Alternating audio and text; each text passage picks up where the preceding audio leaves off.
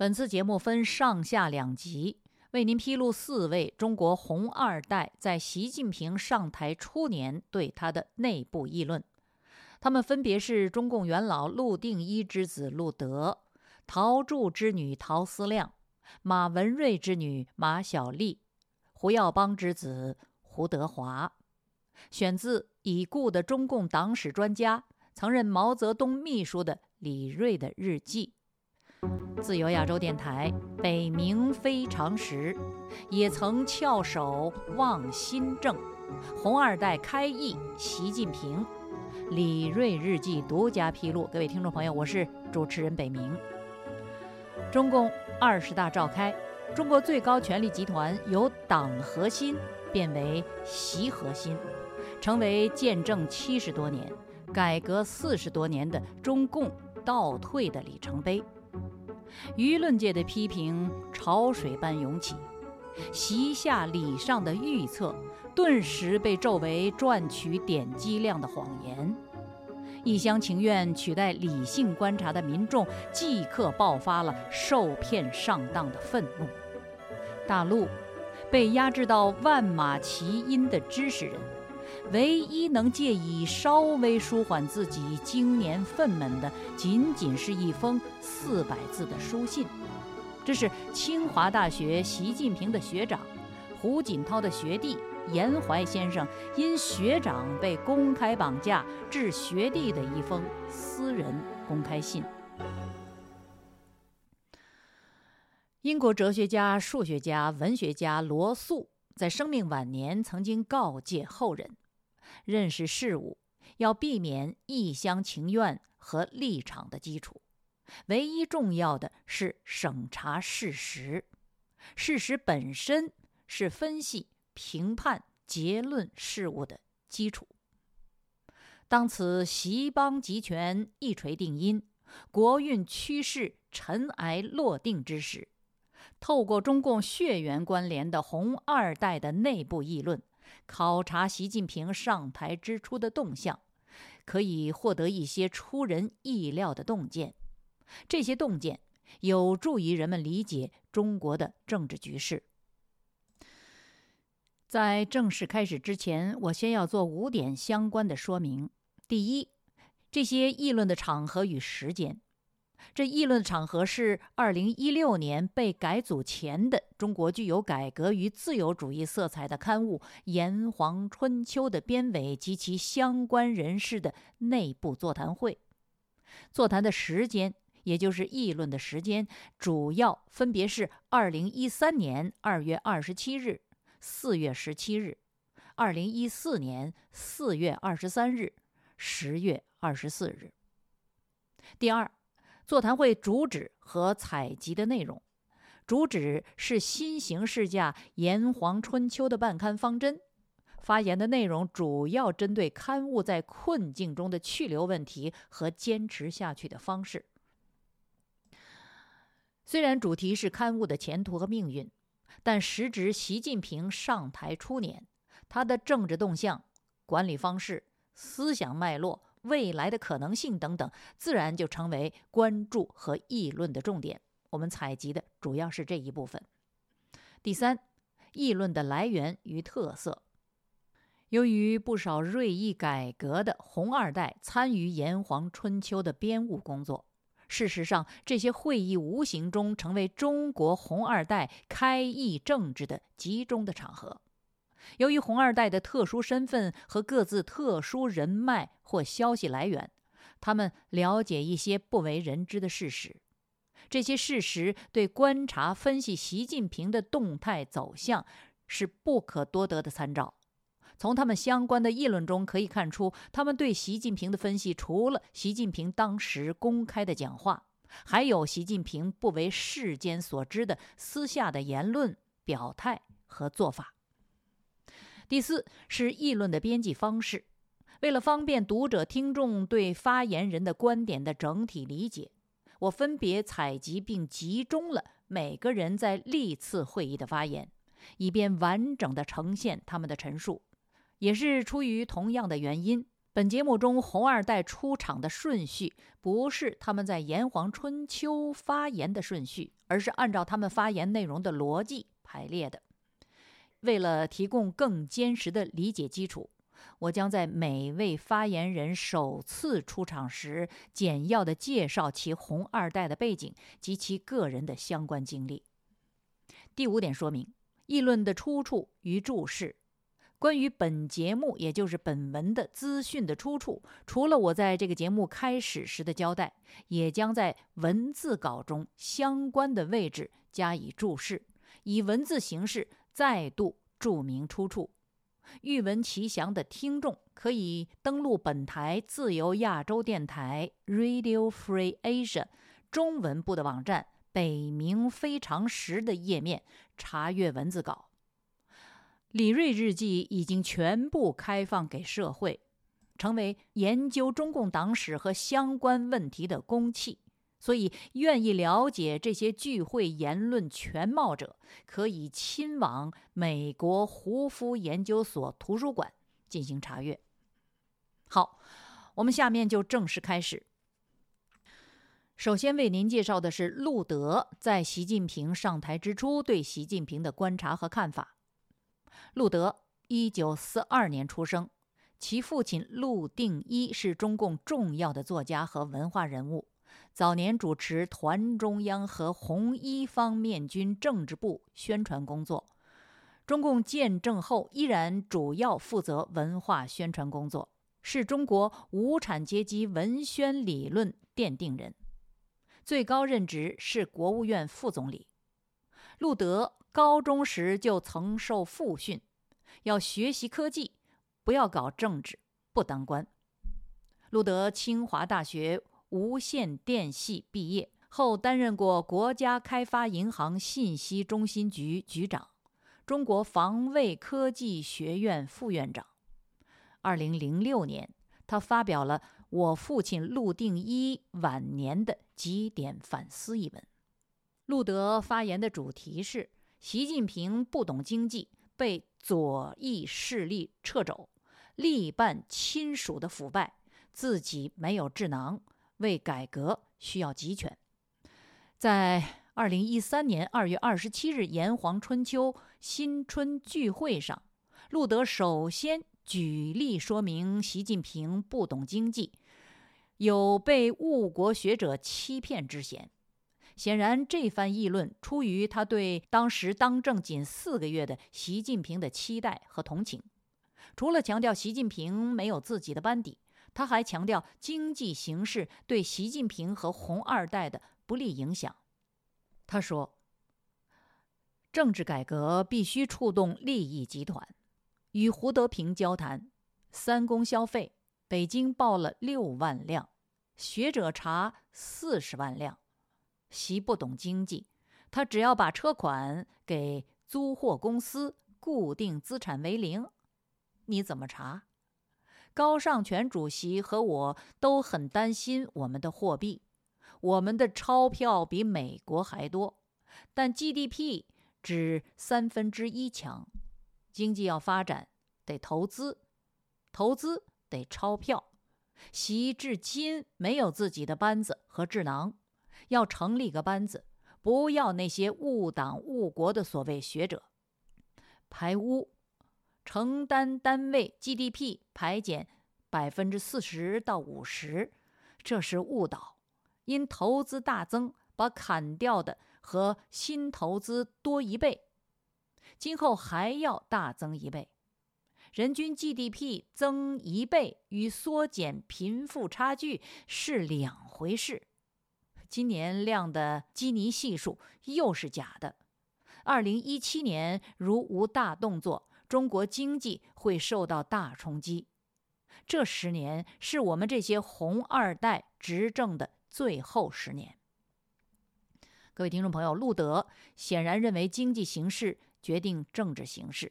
所以在论证习近平不懂经济，需要成立一个智囊班子之后，他预言，二零一七年如果中国经济会受到大冲击，就将成为他们这些红二代执政的最后十年。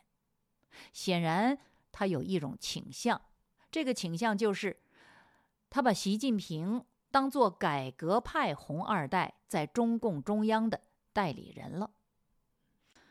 两个月之后，路德在二零一三年四月十七日召开的炎黄春秋讨论会再度发言，他再度分析局势，说明局势与习的愿望相违，指出以左和更左的方式讨好上级的激进行为惯性，以及对经济问题的七嘴八舌的现象，导致习近平难以招架。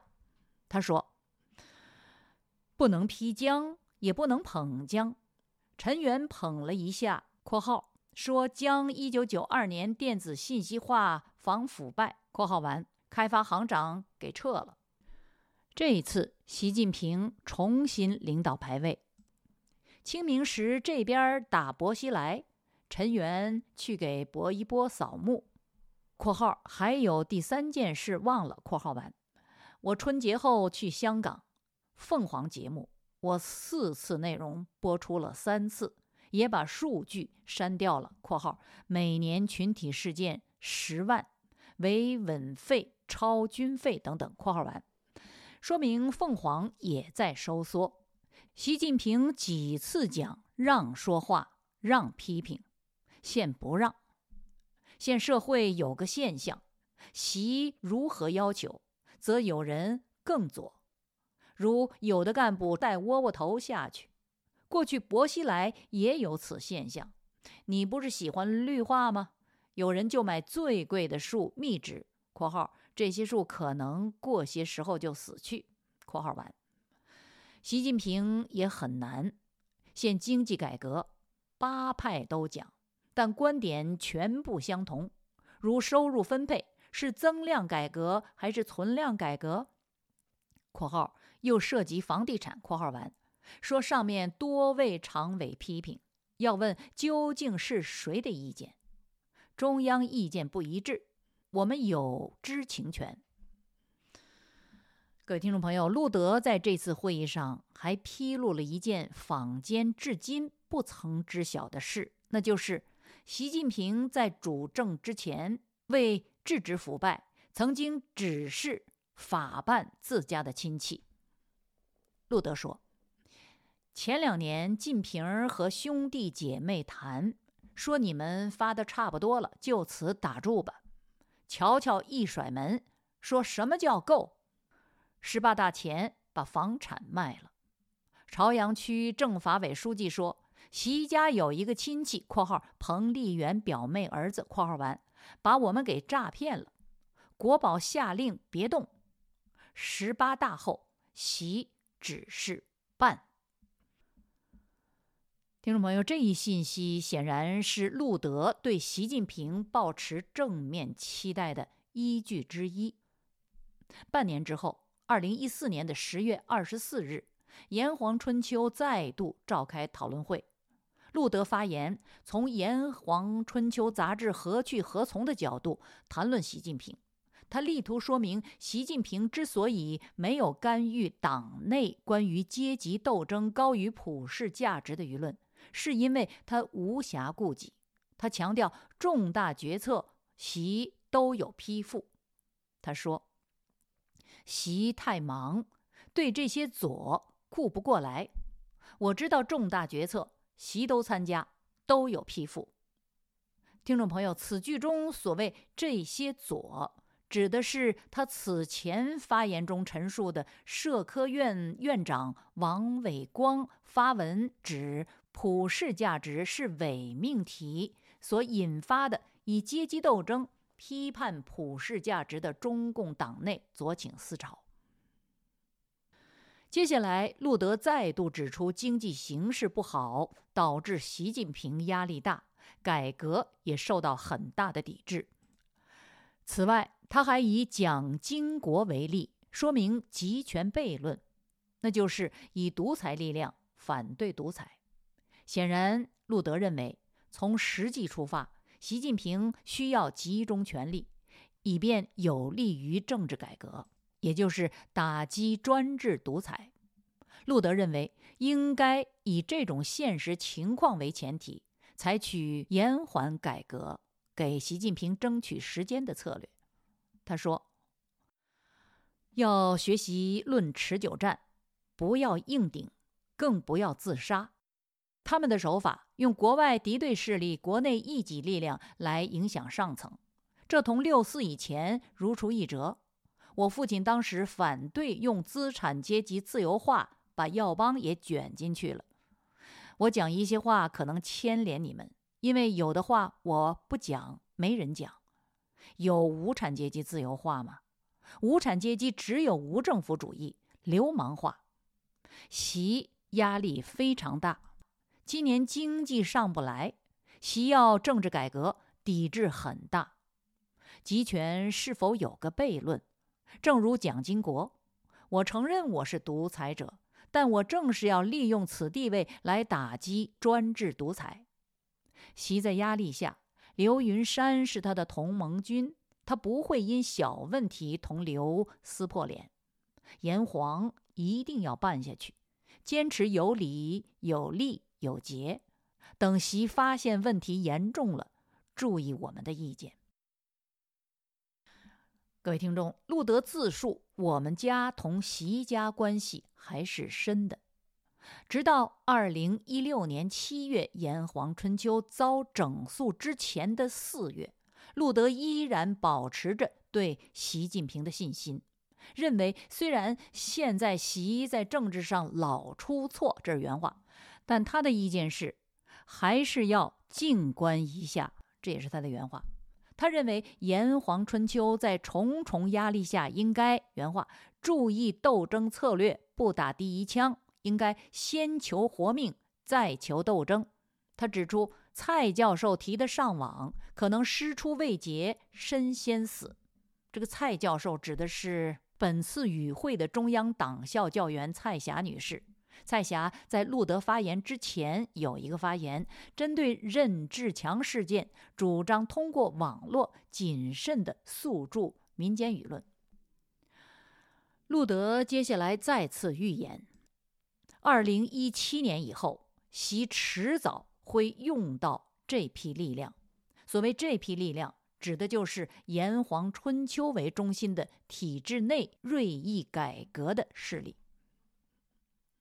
下面是陶思亮，在上述《炎黄春秋》杂志编委会议的半年之后，也就是二零一四年的十月二十四日，《炎黄春秋》再度开会，陶思亮发言。一九四一年出生的陶思亮女士，是中国国务院前副总理、中宣部部长陶铸之女。陶铸早年是中华民国黄埔军校第五期的学员，国共内战时期任东北野战军政治部副主任。一九五八年，中共发动的导致全国高征购而大饥荒的大跃进运动，陶铸在其当时治下的广东省掀起了反满产运动，这是一种抵制的运动。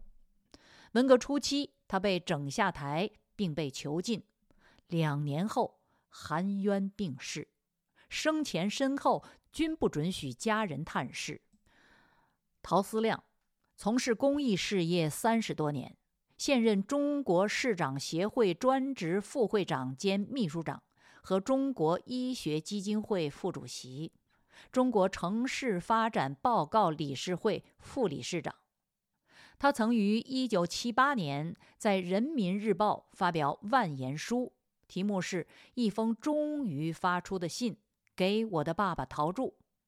文章一出，引发无数共鸣，一举成名。陶思亮的发言主题是：习想办大事，现在呢要集中全力。陶思亮首先介绍自己说：“我现在是办慈善救国。”同美国合作，把他们的文化、文明、先进理念引进来。对当前形势的看法，我比较同意王军涛的观点。他是最早的持不同政见者，一再讲把权力关在笼子里。关于当时上台近两年的习近平，陶思亮的发言与路德的角度一样，对习近平的不作为做了积极的解读。